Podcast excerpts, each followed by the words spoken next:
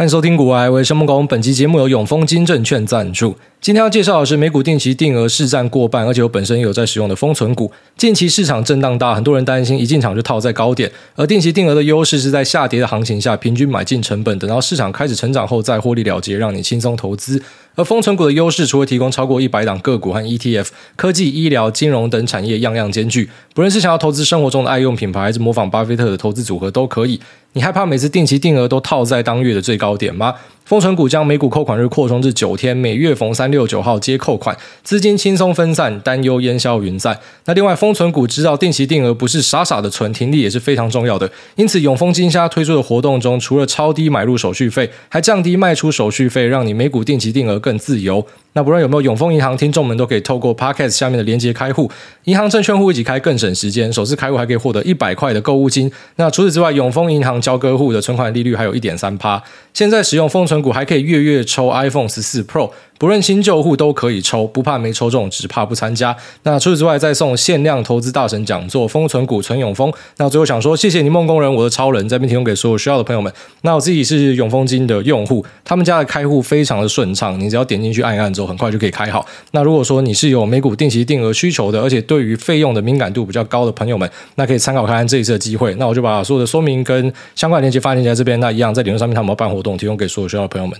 好，那这个礼拜继续延续杀人诛心盘呢，继续的考验大家的心智。在前面的三天，先是连续的盘跌，盘跌到在国外的一些讨论区、台湾的讨论区，都看到很多人决定要放弃了。那以及呃选择要去加入空军的行列。然后在礼拜四就看到一个绝世大屌嘎，呃，这个是标普史上第五次在当天盘中先跌两趴之后，后来收涨两趴的记录。那这五次里面有四次是发生在空头的行情里面。那所谓的空头就是说，大盘自高点回落二十趴以上，我们就把它称为是一个熊市啊，一个空头的行情。所以一般来说，我们看到这样的涨幅，我们把它称为是 dead cat bounce 哦，死猫跳。那这种死猫跳呢，不代表就是一定要反转回多头了，因为在一个空头的行情里面，可能可以有好几次的死猫跳。那你说空头什么样会见到一个终点呢？一般来说还是要有基本面的力量辅助。那基本面力量就是说，当然我们不会希望再继续看到第一个联准会的过度鹰派的政策啊，因为他们在去年是过度的鸽派，那今年呢发现说事情大条就过度的鹰派。他们本来认为说通膨是暂时的嘛，然后本来认为说呃很多问题是有办法被解决的，现在已经开始承认说是没有办法被解决的，然后以及他们希望有些人要失业。哦，就是这种话再次的强调，我还觉得很扯，就怎么会从他们的嘴巴里面说出来？我知道他们想要打通膨，我知道他们觉得说，呃，这个通膨的问题不就是供给比需求少嘛？简单来讲就这样嘛。那只是。呃，这次的问题，我觉得在供给端是比较大的，不然说战争跟封城。那在需求端，我不觉得是真正的问题啊。但是很明显，联总会觉得，反正供给端我们做不了嘛，那我们就去针对需求端去做打击。只是像这样子的升息幅度，跟它升息的那个呃斜率啊，它那个趴数的斜率呢，我觉得是会对很多实体经济造成一些毁灭性的打击，特别是那些有在使用大量杠杆的企业，可能会出很大的问题。像马斯克现在要借钱去买 Twitter，我就觉得非常的不可思议。如果说你去看一下相关的报告，你就会发现他的借款利率超高。然后你去借一个利率这么高的呃贷款，然后去买。Twitter 一个我不觉得就是因为你马斯克进来，他就会翻身，然后开始大赚钱的公司，我觉得是一个很笨的操作。可是看来已经是箭在弦上，不得不发。很多的对冲基金大佬也是赌他一定要收，所以那时候去啊、在低档的时候狂收 Twitter，就是赌他一定要履行这个义务。所以呢啊、呃、现在的状况就变得很难看。那我是觉得，在这种利息很高的状况之下去贷款，然后买一个就不会赚钱的东西，是很差的一个决定。好，所以现在我觉得看市场里面就是要找那些。那本身是 cash cow，就是它有办法去产生很多呃现金流的公司，那它才是稳健的。如果说它是没有什么现金流，又是在贷款度日的，接下来都是有可能会有爆炸的危险，特别是越小家的可能是越危险的。那这是大家要稍微注意一下的。那除了在总经面这一端之外呢，再来就是我们平常会看的供应链这一端。那供应链这端就是要去期待说，那在接下来的。黑色星期五、双十一、圣诞佳节，那可以有强劲的拉货，去把库存加速去化，那这样子就很有机会在明年可以回到一个正向的轨道上。那只是这件事情谁都说不准哦。在欧美这一波的 Back to School，它的销量其实是不太好的。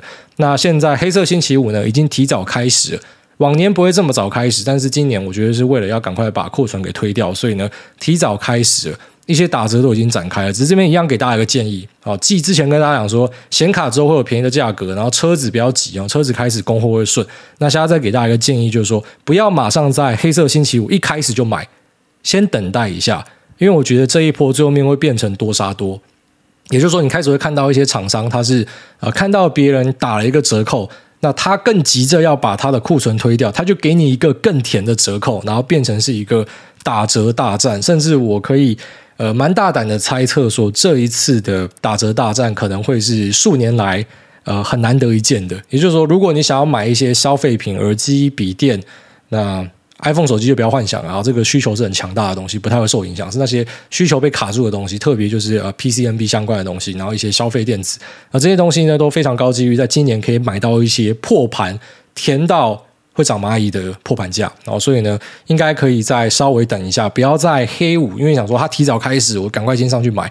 呃，不用急啊，我觉得就稍微等一下。你等到那个厂商开始多杀多，那开始出来互相丢，说谁的折扣压更低的时候，那时候就是你进场的时间点。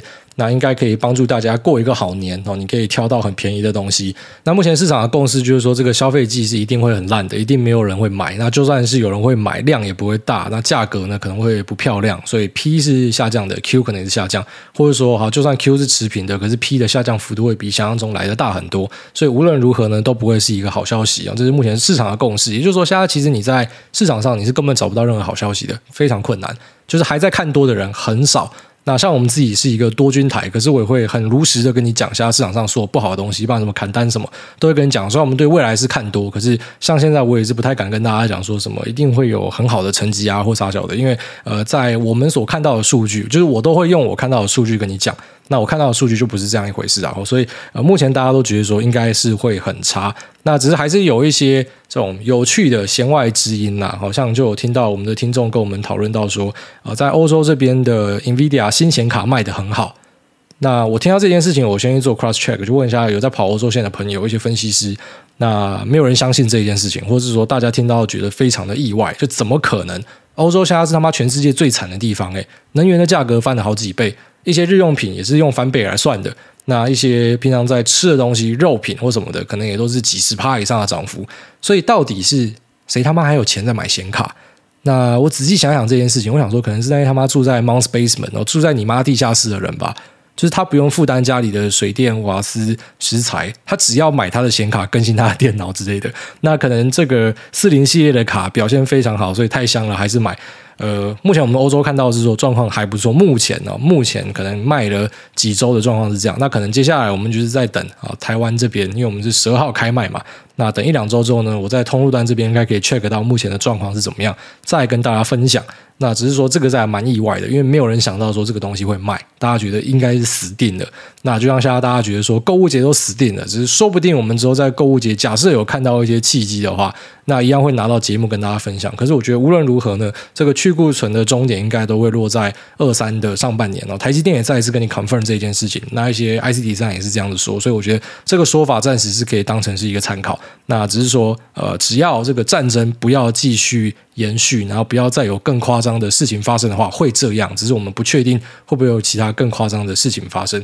那再来就是跟大家更新一下 BIS 禁令。那在过去的两集都有聊到，那现在这个禁令呢，那我们有更全盘的认识的，然后他有开一个记者会。那记者会上基本上就是在放官腔啊，那跟你表示说，哦，这个是一个很认真的，然后以及很全面的打击。那你有拿到许可的呢，就不会有问题。那如果你没有拿到许可的，你最好赶快去拿许可，不然如果你有碰到的话，那美国政府就是杀无赦。那在上一集有提到说，呃，有一些半导体供应商他们是被授权可以继续出货了。那像台积电在法说会里面有提到说，他们也是其中一个，它的南京厂是可以继续出货。那这个时效是一年。好，所以除了这些半导体的供应商之外呢，那 Foundry 这边也是有收到可以持续供应的状况。哦，只是这个供应的部分呢，可能还是会比较偏啊非机敏性的，就是不是美国政府要主导。我觉得长江跟长兴呐，那长江跟长兴的东西应该是会直接杀到死。那其他的东西呢，可能有机会有转还的余地啊，就是说这个啊，你不是十六、十八以下的 Logic 或者是 NAND 跟 DRAM，那可能就比较 OK 一点哦。第啊，那个 NAND 是以那个层数来看，然后如果说你不是在它的那个范围以内的，应该都有机会有转圜的余地。但如果是范围以内的，应该就是杀到死。我们有拿到一份呃，科林研发他们的。呃一个内部的讨论串，然后那这个讨论串里面的东西呢，已经经过验证了，就是说美国政府它有丢一条，是说美国人不可以去帮助中国人做研发跟生产嘛。那这一条是非常认真在执行的，也就是说，现在在中国的这些呃记忆体厂呢，他们正在发生大的离职潮。为什么会离职？因为你要么就是保有你的美国国籍，要么呢，你就是要放弃美国国籍，然后去帮中国人工作。那在这个中国老铁的考虑之下呢，我觉得答案很简单嘛。工作再找就有，美国国籍呢，放弃之后可能就没有了，所以很多人就选择离职。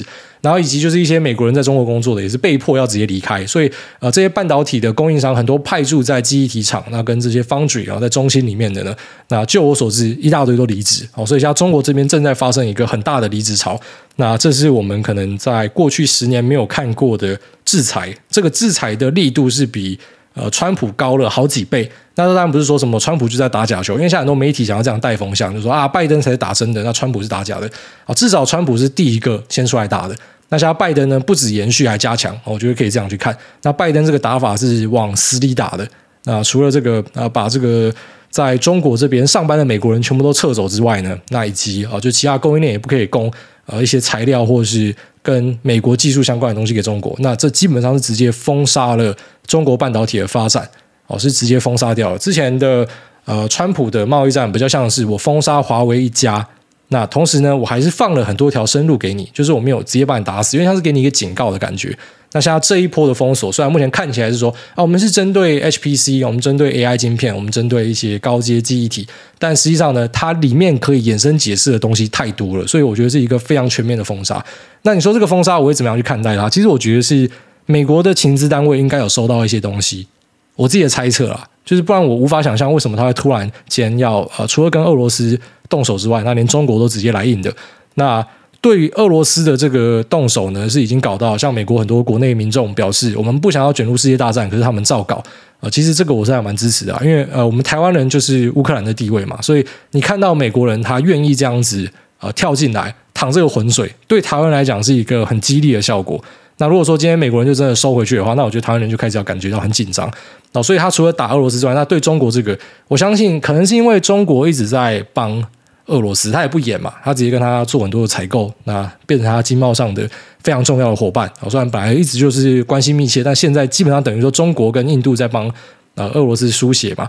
那有可能是这样，但也有可能是因为啊，当然现在开始在一些这种呃台湾的投资圈里面有在传，然后就是说呃中国它真的要对台湾动手，只是时间点呢没有人知道。那其实我觉得是废话，就像我们讲说一定会崩盘，一定会回牛市，只是时间点没有人知道啊。不过呢，好像这一次大家感觉呃这个事情发生的可能性是更高了。那像对于中国的这种呃高阶半导体的制裁，我觉得就是一个我提早先掐住你脖子，我可能听到一些声音，那我妈我先提早把你掐死这种这种味道啊。然后再来就是台湾的义务役可能会回去一年，我已经有在讨论了。那我觉得如果真的发生的话，一定就是政府他们这边也知道了什么样的东西，就它不是那种呃。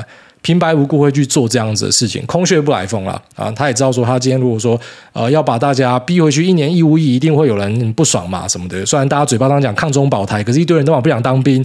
那我身边一大堆喊抗中保台喊最大力的，就是不当兵的啦。啊，像我自己有当兵的，还要被呛说是中共同路人，我觉得干他妈超扯的。好，但这个是我自己的抒发的话语啊。我意思是说，呃，对于政府来讲呢，就是。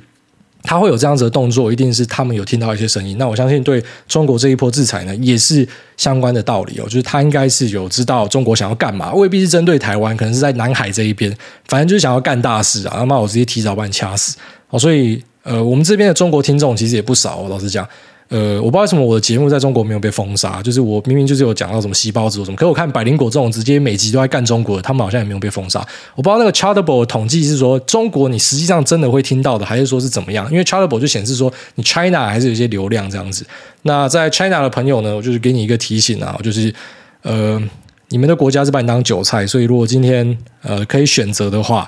我建议啦，就保有你的美国籍啊，哦，不要再考虑了，因为我看那些 memo 发现说，有些在中国的员工还在考虑嘛，啊，我知道留在国内什么，你先去美国了，工作都可以再找了哈。那在这个国内的工作看起来你现在是保住了，可如果之后有进一步的封杀，你可能还是会再一次的失业啦。所以直接在这时候先选择站在对的那一边会比较好。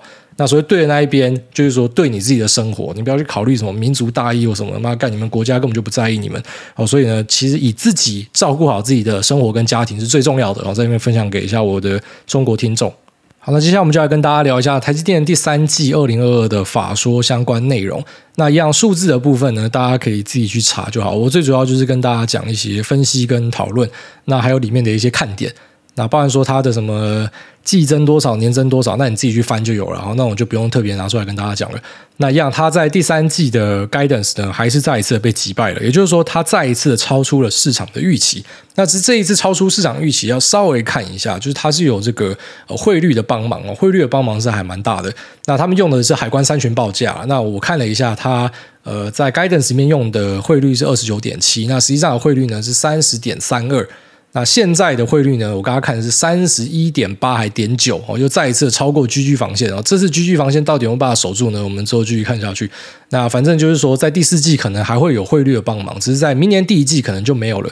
那所以因为有汇率的帮忙，于是我们看到它的呃 gross margin 的数字非常漂亮，呃是来到了六十趴，很扯，就是一个 foundry 它的毛利竟然可以在六十趴。吊打这些 Fabulous，到底是谁在盖厂？到底是谁在投资一大堆半导体设备啊？那为什么你们这些没有厂的，你只要养人的就干，你的毛利竟然可以输给这个 一个 Foundry 哦？这算是一个世界奇迹吧？非常屌炮。那各项数字都是击败了预期啊，所以现在可能大家看到这边就会想说，那到底台积电在跌杀小？就其实，在第二季、第一季的时候，大家都说一定会等到第三、第四季开一个垃圾成绩，然后大家就知道为什么台积电会这样跌。那现在我们看起来呢，呃，在第三季，甚至可以直接说第四季，你都不会看到有任何的下调。那在明年呢，可能还是会看到不错的伊朗页。就算 Q one 有掉的话，可是呢，你整年看下来还是成长的。所以你会想说，那到底在跌什么？其实这就是股票有时候很有趣的地方，就它不是单纯的只是在看基本面，它有市场的情绪，那还有市场的资金。各种因素的影响，那我觉得现在就是资金面跟情绪面都是在很差的状况之下，所以你才看得到台积电来到几乎本一比十倍，这杀小，这你在去年前年跟大家讲，没有人会相信。但是现在我们就看到，台积电来到了 four P 十倍，就真的是非常便宜的一个价格。如果你觉得这家公司未来是没有改变，那台海也不会发生战争，导致像 Morris 讲的最差状况啊，台积电会被摧毁。那或者是乌俄战争变成全球战争，导致啊可能第三次世界大战，那促使了人类的核武末日什么的。那假设一切都会回到原状的话，那现在绝对就是在一个河流图的低档。啊，只是这个低档还是有一些陷阱的存在，因为我相信那时候可能在二零零七、二零零八金融海啸发生的时候，呃，一定也是很多人看到便宜就进去抄底，只是他没有想到说便宜还可以更便宜。那要怎么样避免这样的事情呢？因为当然我们每个人都希望可以买在最低点嘛，可是你就知道不太可能，就你不太可能就是什么 all in 在最低点。是的话，你多做几次，你就是巴菲特嘛，只是你没有这样的一个机会。那大多数人呢，其实你就是只能够抓相对的位置，那重点是要可以撑过去。要怎么样撑过去？就是不要去扩张自己的信用哦。你可能就是每个月收入十万块进来，三万块拿去买股票，那这个三万块丢进去也不会让你睡不着、吃不好，你也没有使用融资，你也不会被 margin 扣。那这样子可能就是最好的，可以撑到就是下一次的行情回到正常的时候的一个最棒的做法。那而不是说现在看到便宜，所以呢，我就是胆子要拿出来，那我就去做信贷、房贷来压。因为假设真的极端状况发生，像是那时候金融海啸的时候，有些东西跌到它的那个 P ratio 是三倍、五倍，我们现在回头看，都觉得很好笑啊。你现在回头看，一定觉得说好希望我那时候呃刚出社会有钱投资的时候，我是在金融海啸之后，因为那时候我随便买，我现在都发了嘛。那你一定会讲说好希望我那时候可以买房的时候是在 SARS 的前后，因为那时候随便买，现在都发了。就你现在讲都很简单啊，回头看都很简单啊，可是，在当下那个感觉其实是很难受的。然后外加在当下，一定也是很多人跟你有一样的想法，只是他没有撑过去。好，类似说那时候 Michael Burry 去放空刺激房贷的那个东西，那只是呃。他是活下来的，跟他一样这样做的人好几个。那为什么只有他被拍成电影？因为他是活下来，他也是熬过去的，他也是熬了好几年。好，所以呢，重点就是说，你要去做好可能会有极端状况的准备。我们知道现在很便宜，只是问题是搞不好还可以有更便宜那种甜到会长蚂蚁的价格，跟那个什么你在黑五可能看到那个价格一样，就是干你在一两年前根本就不可能想到有这样的价格，它就真的出现给你看。那世界没有毁灭的话呢，几年后回头看，你会发现说超经典的战役。啊，只是你要可以活到几年之后，那这个很重要。那台积也终于如分析师的愿去下调了一些指引啊。那这个下调的部分，虽然我觉得是无关痛痒，不伤大雅。但是算是圆了大家的希望了，然后就是在坊间有很多的分析师，我觉得是以陆行之为首吧，就是不停的在自己的脸书上面抠说台积电你应该要下调。其实他去抠这个东西蛮合理的，就像我们在可能几个月前的节目有跟大家提到说，台积电的 N 七跟 N 十六那是有被砍单砍很凶的状况，哦这个也不需要你有什么内线或啥小的，你只要有在看整个半导体供应链，你有在追辉达，你有在追 AMD、PCNB，你就知道说这个地方一定会砍嘛。那只是十六后来是有补起来，因为他。们有去引导客户把这个二十几奈的一到十六去，那七的部分比较难补，是因为它砍得太突然，而且一次砍很多。那砍的客户是哪些？就高通、辉达、AMD，哦，那他们砍的量都很大，所以这一瞬间是找不到太多人进来补。那只是当时我们的预期是讲说，这个砍单应该要发生在 Q 四跟 Q one。那现在看起来是这样，没错，就是它是符合我们的预期。那我相信也不是只有我知道这一件事情，就是像陆行之或者其他分析师，他们一定也知道。就是因为他们知道这件事情，然后可能又不像我有避嫌的需求哦，因为毕竟我们的节目是对很多人，就他们可能是对业内的啊，业内的也不会想要去弄他或什么的，干我们是对不特定多数人呢，然后就会怕说有些东西不可以乱讲，所以呢，呃，其实我在节目里面会语带保留一些，那他们就是比较大胆，就直接讲说，哎，你公司应该要降这样，只是也算是跌破他们眼镜吧，就是虽然有降，可是根本不是降他们想要公司降的东西，就他们可能认为说营收应该要掉啊，获利应该要掉啊。但看起来是没有这样的状况。那它实际上去调降的东西就是 Capex，呃，Capex 还是调二零二二，不是二零二三哦。二零二三还跟你讲说我们是保守看待，但是我们没有办法现在跟你讲。二零二二呢，它从呃四十 billion 下调到三十六 billion，就差不多砍了十趴左右。那其中呢，呃，部分是设备递延，那部分是像七纳米在高雄的厂就不会去做了，应该就是做二十八为主。那二十八是一个很夯的节点哦，它是特殊制程的部分，成熟制程、特殊制程啊。那成熟制程其他的表现都不太好，跟台积电成熟制程可能是比较偏向特殊制程的部分，所以它的状况呢其实还是很好。二八是一个非常夯的节点，这样。那之前可能很多人在高雄炒房，在炒这个台积电的七奈跟二十八奈要在那边做嘛。那只是现在看起来这个七奈是拔掉，可是我觉得这个炒房的效果应该还是会继续啊，应该是不会受到这样的消息影响。我自己是这样子判断的。那除了去调降这样的 Capex 之外呢，也算是直接跟大家讲说，它在呃 N 七跟 N 六的部分 UTR 是会下降。那这其实我觉得也是符合市场预期。那你有听我们节目的，你应该也早就有这样的一个预期。那可能有些人会觉得这个东西很意外，可是我觉得很意外的话，就代表说你没有在看半导体相关的，你没有在看 PCNB，那你也没有在看高通、惠达跟 AMD 的状况，你才会觉得这个数字很意外。所以我觉得这些数字其实都是在预期以内。那只是为什么会在礼拜四看到 ADR 大喷呢？不知道，我坦白跟大家说不知道。其实我觉得今年大家要学会的就是坦白讲不知道，很多东西就是不知道就说不知道，不要硬熬哦。因为你可能在礼拜四硬熬哦，这个 CPI 是因为怎么样，所以呢哦才开负二趴，凹完大涨，然后你就像 CNBC 一样，马上报道要改嘛啊、为什么会大涨？写一个说法，礼拜五又大跌，我看你家怎么熬了。你就直接说你不知道就好嘛，现在市场就疯狂啦，干你就说不知道，不知道就解决很多事情的啊。你要承认自己的未知，你对市场就是未知的，你什么都知道的话，你就不会在这里了。好，那我认为这个数字是很多人都已经知道，只是现在就是被公司拿出来做一个呃验证。那只是他验证完之后，他同时又跟你讲说，呃，拍谢了哈，我们的营收可能还是会持续增长。那毛利的部分呢，可能还是会超出大家预期，因为有汇率的影响嘛。那可能在下一季的汇率就会开三十一左右。那在明年 Q one、Q two 呢，可能汇率的影响就会收敛掉了，就等于说在这两季你会看到汇率的影响，如同其他的呃零组件厂，我相信汇率都会对他们造成很大的帮忙。那在明年之后呢，假设台币没有冲到什么三三三四的话，那汇率的影响就会慢慢的减少掉。那只是因为台积电它本身还是有涨价，然后以及说呃制程的重点转移，从 N 七到 N 五，N 五变成一个主力，然后 N 三的呃导入的状况很不错，所以呢它的营收跟获利可能会持续开得很好，就是让它。免于跟着其他半导体一起进入一个 downtrend，那公司也直接跟你讲说，半导体在明年可能会看到衰退，那只是台积电呢不会看到衰退，为什么？因为台积电是一个呃在半导体里面特别强的公司，就等于说大家都要找他下单啊，所以我觉得这样也会让大家产生个偏误，就是说，假设说你只看台积电的话，你会认为说现在外面的状况很好，你只看台积电，真的会觉得说，呃，现在市场都在乱跌。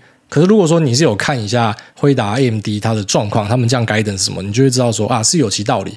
只是因为大家都要找台积电下单嘛，所以呃台积电这边啊、就是如果说你今天你不下啊，别人还是会下，然后很多很缺的那些节点，它照样可以涨价，所以它可能看起来它的影响是有限的。那很多人可能因此产生偏误，就觉得呃，好像世界没有那么糟。我觉得现在世界的状况是没有太好了，但是绝对不是说什么你看到像台积电这样子呃都没有问题，所以呢现在外面在错杀，我不认为是错杀，我觉得这个杀是有道理的，只是当然现在杀的这个状况是很疯狂的，我的定调会是这样子。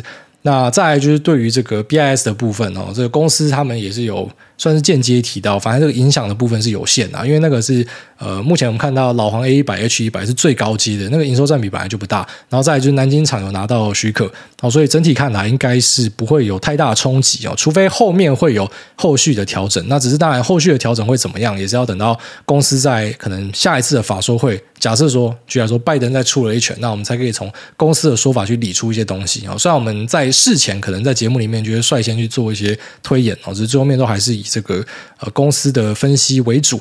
那大概是这样子哦，就是说它的财报数字是完全击败预期。那大家本来啊、从第一季、第二季就是说它会很差很差，然后到第三季，然后到现在的第四季，guidance 都直接跟你讲说，反正你今年就是不会看到很差了。那明年 Q one 有机会看到稍微转弱一些些，可是全年还是维持增长，所以大概是这样子。也就是说，如果你觉得台积电在接下来的状况是不变的话，呃，这个价格杀的幅度，然后以及目前的本益比水位呢，都是到一个很便宜的位置。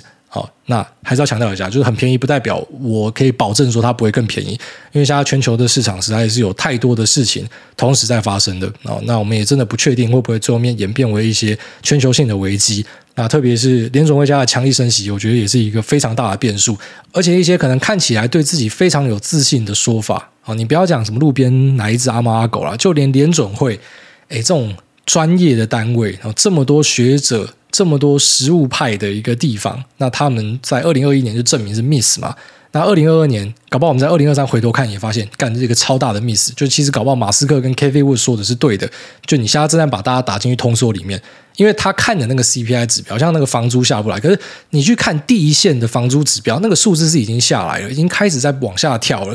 那这个车贷的部分开始有人在违约了，那房贷的部分已经有人要付不出来了。那再来就是说这个呃原物料的部分已经下去了。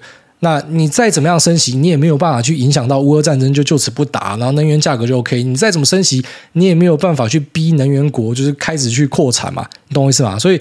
我觉得他们看起来是那种市场上最专业的人，可是说不定他们根本不知道自己在干嘛。因为我们现在回头看，二零二一年他们就不知道自己在干嘛。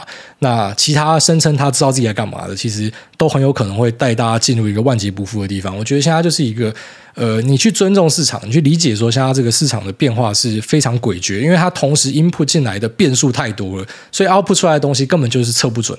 那既然测不准，就是保守一点。那所谓保守一点，就是不要扩张信用，不要恶搞，然后不要整天。盯盘面离太近，因为你会发现很痛苦，就是像我们那时候做抄底一样，非常的痛苦。那一下追进去，给你抢一个反弹，然后之后可能隔天又直接跌回娘胎。那你在呃碰到月线空一下，然后隔天直接嘎破月线，然后就是这种短期的变化，现在是非常困难的。那你也很难用一些数据去解释，就像 CPI 出来哦，那盘前推演大家都会嘛啊，开到多少以上就是空啊，你被嘎烂。你就是被他妈直接被嘎到爆掉，然后被嘎到爆掉，你想说啊利空出尽，从现在开始转多啊，礼拜五你又被崩到烂掉，就是你根本就没有办法去做这样的一个推演哦，你只能够就是静静的等待。我觉得现在就是一个静静等待，好好打电动的时间点。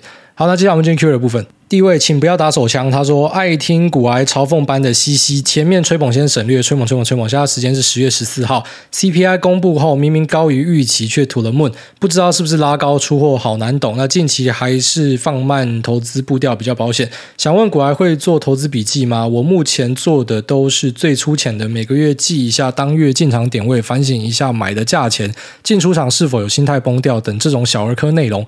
那从年初做笔记到现在，觉得没什么意义，好像。”一切都只是随机性而已。想问问投资笔记有什么精进的方法吗？还是把时间拿去研究股票比较实际？谢谢解惑。好，那第一个问题是说，CPI 明明高于预期却喷哦，其实不要有这样子的想法，因为这种想法是很危险的。就是不是说什么高于预期或是低于预期就一定是要怎么样？市场里面不可能找得到一个绝对的，因为如果说今天我可以确定说数字高于预期就一定要喷。低于预期就一定要崩，或是我故意反过来想，你就想到我把它踢进去城市里面，我他妈我还会输钱吗？我就不可能输钱的嘛。所以不可能只是你看某一个指标，然后它高于预期或是低于预期，这个市场就一定会怎么样？因为有这样的想法，真的很危险，它最后面会对你造成一些冲击。然后再来就是说这个投资笔记，以前我会做，现在我不会了。那我觉得在初期这样做是蛮有意义的，因为有时候你会完全忘记说那时候你到底在干嘛，特别是还在菜逼八时期，就有时候你真的在乱买乱卖。那如果你有做笔记的话，它比较好去提醒说，就是你有产生一些偏误。那像我今天在一个论坛上面就有看到一篇文章，就是他在问说是不是他自己不适合做股票，然后前面就先做一个简述。然后要问大家这个问题，可是其实他答案就已经在他的简述里面了。他就说，每次崩盘的时候，他就会把他的钱输光。其实光是这一点，然后他提到说，啊、因为这个崩盘的时候呢，他就会选择要融资进去杠，然后最后面每次钱都不见，你就知道问题在哪了，你懂吗？可是你为什么还要问大家？因为你知道问题在哪，可是你还自己去做啊。这就是其实大多数人，也不要说股票，就是针对很多事情，为什么人类会一直不停的犯错？其实就是因为你健忘。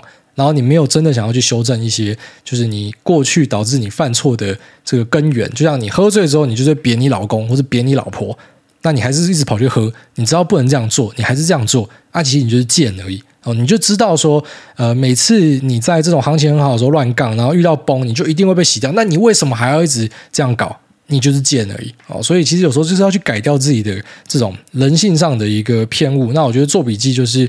有这样的一个效果，那也不要觉得说像我们现在遇到这种极端时期，所以呃好像都是随机性的，所以我们就没有必要去做任何的研究了啊，基本面就不重要了。其实每次的崩盘，也不要说大盘啊，个股的崩盘也是，反正只要在每次有那种价格大崩，然后基本面看起来还 OK 的状况之下的时候，大家就会跟讲说基本面无用论嘛。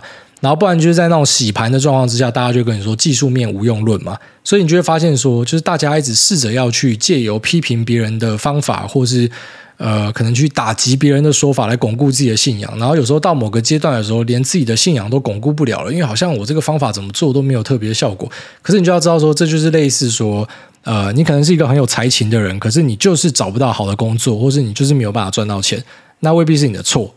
哦，就类似说那个什么 Steve Harvey，我昨天看他的影片，他有提到嘛，啊，他穷到他必须要跑去饭店偷人家的毛巾洗澡，那边抹肥皂，抹完就人家的毛巾泡热水，直接那边擦一擦，然后他一直在等待他的机会，然后最后他的机会终于来了，他一上去，他一登台开始讲脱口秀的时候，他妈直接爆红，然后从此就没有离开电视圈了。可是为什么这样的人他之前会过得这么潦倒？因为干就是那个时间点不对嘛。所以我觉得投资笔记这种东西还是可以继续做下去。你不要因为说一时间的逆风就觉得这个方法是没有用的。其实这个方法本来就是帮助你认识自己跟改变偏误的。那当今天时局进入一个这种很极端的时间点，其实呃你不应该现在去拿外在的东西然后来怀疑，就是我现在要做这件事情到底是对是错。这是我建议啊。好，下面这个韭菜炒小鱼，他说九天玄女，哎，大家好，最近的杀人猪星盘让我的指数部位亏损二十趴，虽然本来就打定主意本多终胜，但是看我哥空手吃。爆米花看戏还嘴我两句，才知道世界上最痛苦的事不是股票被套牢，而是被套牢的时候还有人抱一堆 king 在嘲讽你。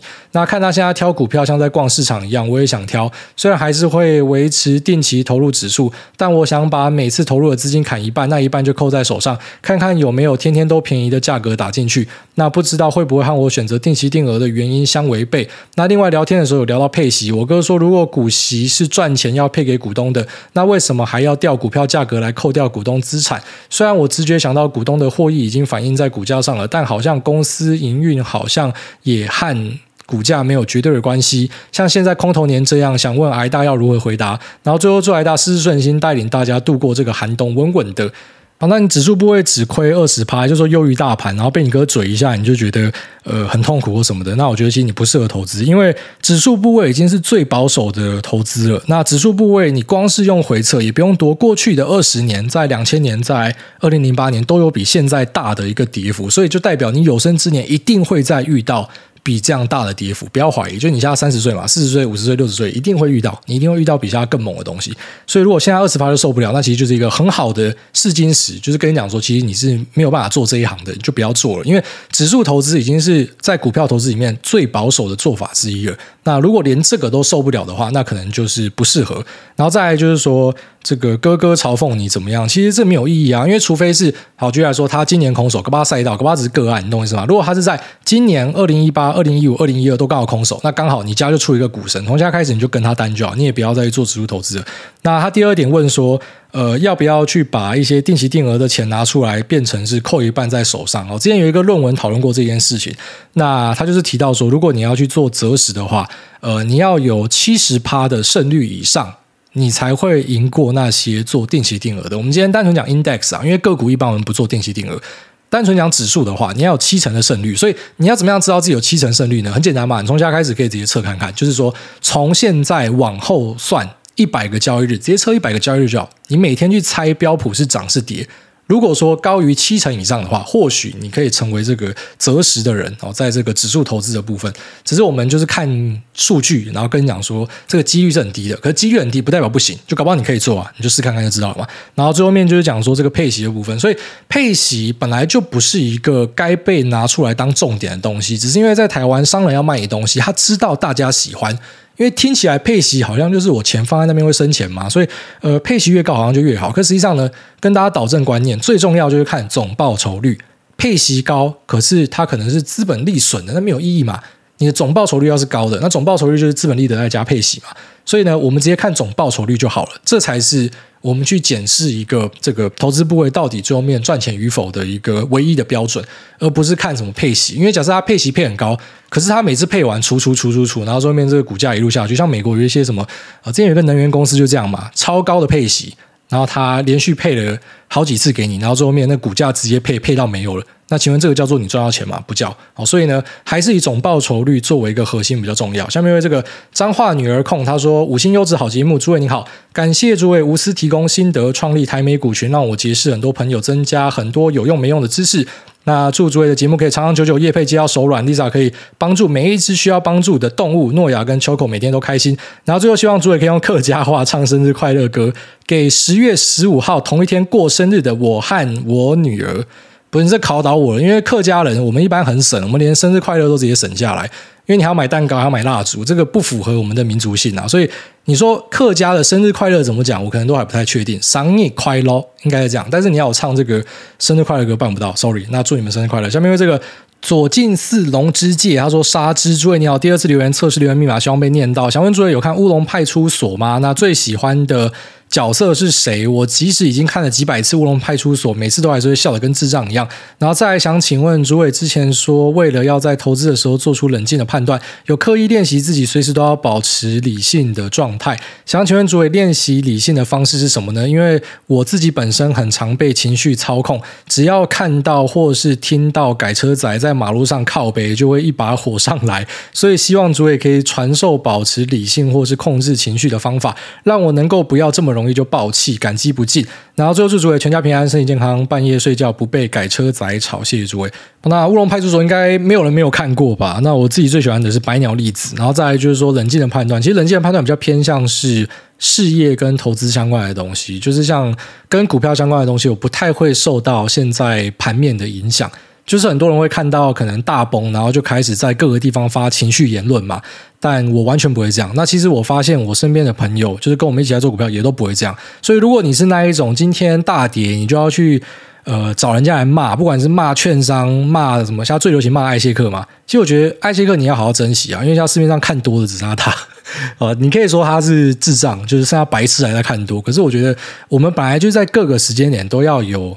多有空，就像在大多头的时候，我推荐大家看上流哥嘛，他超空的。那大多头的时候，我也推荐大家看 Michael Burry 嘛。所以你应该要知道说，投资这种东西是要自己负责。所以像什么大崩盘的时候，就不要说什么骂政府、骂拜登啊、骂蔡英文、骂什么，就是那跟他们没有关系啊。其实就是跟自己最有关系。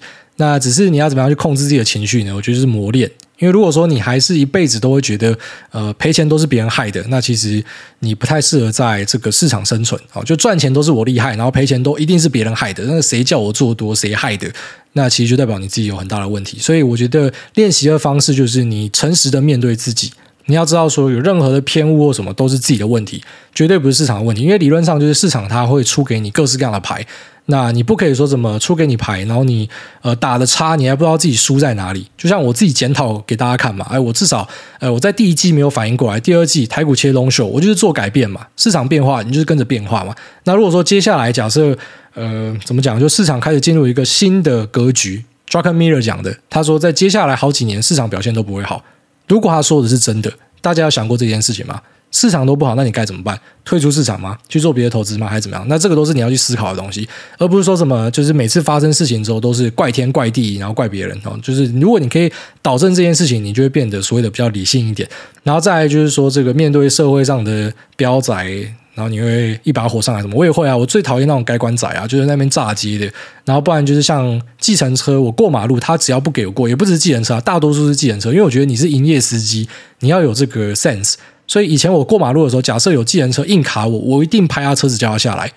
反正我一定跟他输赢啊！人家讲说啊，人家下来砍你什么？反正我命也不怕，我就跟你拼啊！我就是有那种想法。以前会这样子。那我觉得，呃，后来婚后有小孩之后，就稍微有改善了。但是以前我真的会觉得，导正世界上的一些不正的事情是我的职责。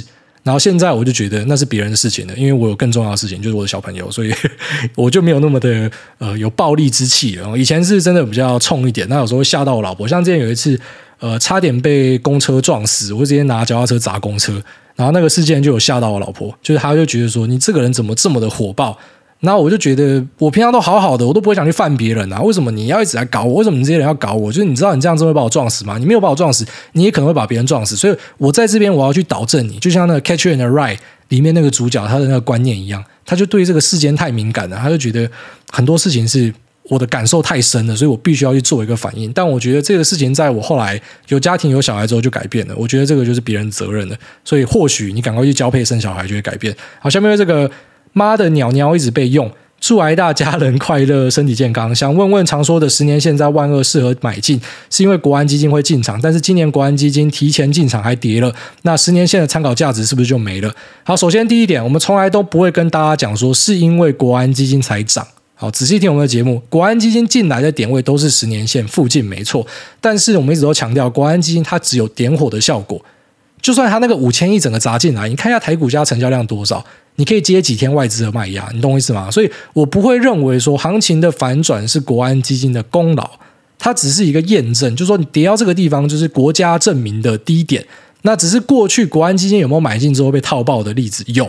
十年线买进之后还被套了三十趴左右吧？那你现在回头看都是超级低点，只是问题是当时它也是没有超在最低点，所以去信仰任何一个人，去信仰任何一个政府基金，他进场就是去救市的保证，这个是有很大的问题。所以你只能够把十年线当成是一个就台股回撤起来必胜的位置。你可能短期内会很痛苦，可能在买进之后再往下跌一个他妈十二十趴、三十趴、四十趴。可是呢，长期来看，这个地方就是一个相对便宜的地方。那其实，在过去的时候，就会有人讲说，十年线的时候，呃，无脑买就会赚钱。那现在大家可以好好感受一下，就是我们目前的氛围，因为很多人是在过去的一两年，二零二一、二零二二才进来，他也没有经历过二零二零，所以回头看都很简单。哦，就像那时候回头看都说啊，那个少年股神，二零二零年三月进来的，哪有什么大不了？不就是刚好什么给他赛道什么的啊？那个地方是我我也买，十年线是我也买。十年线快到了啊，只是你看一下现在市场的氛围是怎么样，你就知道其实，呃，如果说历史是会不停的重复的话，而目前看起来历史就是会不停的重复，那实际上呢，诶，为什么有钱人会是少部分的人？因为大多数人其实是没有办法去承担那样的一个心理压力。那十年线你也不要把它当成是一个铁板哦，因为它是非常有可能被击穿的，而且过去也被击穿过好几次，它只能够当成一个相对的哦，就是你知道每次到这个地方就是低档了，那这样看它，我觉得是比较健康的。下面一位船撞桥头自然沉，他说。理财书籍的观念要 update 吗？那艾大你好，之前看一些理财书籍有强调资产配置、股债平衡才是长久之道。目前是六二零八加 VT 加元大美债二十年加投资级公司债再加现金三三二一一。那书上有说持债的比例要依照年龄调整，像是四十岁就要持债四十趴。但记得之前艾大对于债券蛮不屑的，那是有什么原因吗？如果抱着相信指数是直接是六二零八和 VT 各五十趴，那等年老就靠那。那少少的配息加卖个几股来换生活费。假设目前年花四十万，要怎么评估这个资产累积到多少算是财富自由？那做来大成为 Podcast 的都市传说，曾经有位 Podcast，他就算整集都在回复留言，还是一样继续被听众抱怨找不到留言密码。好，那先声明一下，我从来都不会去吐槽说我不屑什么东西，只能够说我不喜欢那样的一个做法，我不喜欢债券啊。但你在我回答其他听众的呃 Q&A 里面，像上一集就有提到嘛，就如果你年纪变老的话，那你又担心遇到下一个股灾或什么，你大可以去塞一些债券嘛，而且是那种直接买进的，就是也不要买什么债券 ETF，我觉得你直接买进债券就好。就是它根据不同的年龄本来就会有不一样的想法，那只是以我的角度出发，我会觉得你干嘛要配债券？因为假设说你是要去追求资本利得的话，股票就是最好的工具，它只是波动大了点。那去配债券，你要知道，其实配债券大家的心态也不太一样哦。就是有些人配债券是觉得我要有一个稳健的部位，然后有些人配债券呢，是因为他相信说像是六四的股债配置，那债券跟股票负相关，所以呢，它可以降低波动性，降低波动性。根据一些论文的呃结论呢，是它可以去提升你的报酬。所以被称为是天上掉下来的午餐。你只要去把你的投资组合增加一些呃这种负关联的东西，其实你的整体报酬会变好。他是相信这样子的东西。可是你看，像这样的一个信仰，今年就被打破嘛。因为今年的股票跟债券是正相关，就是一起往下跌，只是债券跌的比较少。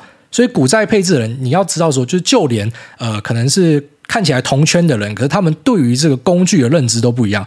有些人觉得是用来降波动的，有些人是觉得，呃，我不要买债券 ETF，我配债是因为我要有一个固定收益的东西。所以其实怎么讲，就是说工具本身它是中性的，那每个人选择它的理由不一样。那我单纯是用我的角度出发，我觉得股票的报酬表现比债券好很多，而且我不需要任何防御性的东西，我要的是快速的资产增长，那我可以承受更大的波动。